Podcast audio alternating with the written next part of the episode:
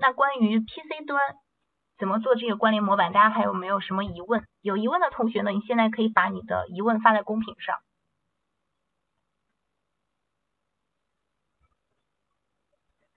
嗯，就是不太会做图，这个平平同学，图片的话，你可以选择去找这个美工去制作。蓝水河同学，图片放几个？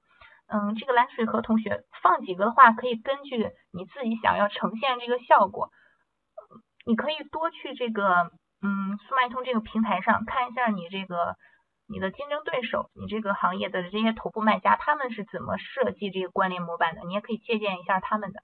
那我们比较常见的呢，就是这种有放四个的，也有放八个的。像素多大合适？像素多大合适？这个蓝水河同学，你问的是是我这个关联模板上的吗？是这个横幅的图片，还是说下面这些 code，还有这个商品图？放四个图片的，这个大概是一百八十二乘二百一十五的。大概这个尺寸就可以。老师跳转，跳转的网址复制粘贴的是别人家的吗？这个王后余生同学，我刚才给大家演示的时候呢，是在这个速卖通上随机选择了一个店铺，选择是其他的店铺粘贴到这儿的。那你自己在设计的时候呢，你这个跳转的网址肯定是你自己店铺里面的。你想让它跳转到哪个商品界面？那你就把对应的这个网址给它粘贴上去就可以了。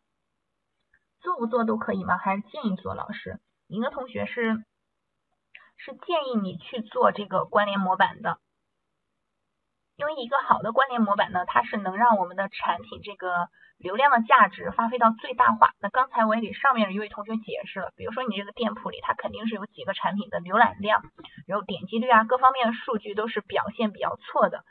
表现比较不错的是相对比较好的，那这样一个产品呢，它就相当于一个免费的一个广告位。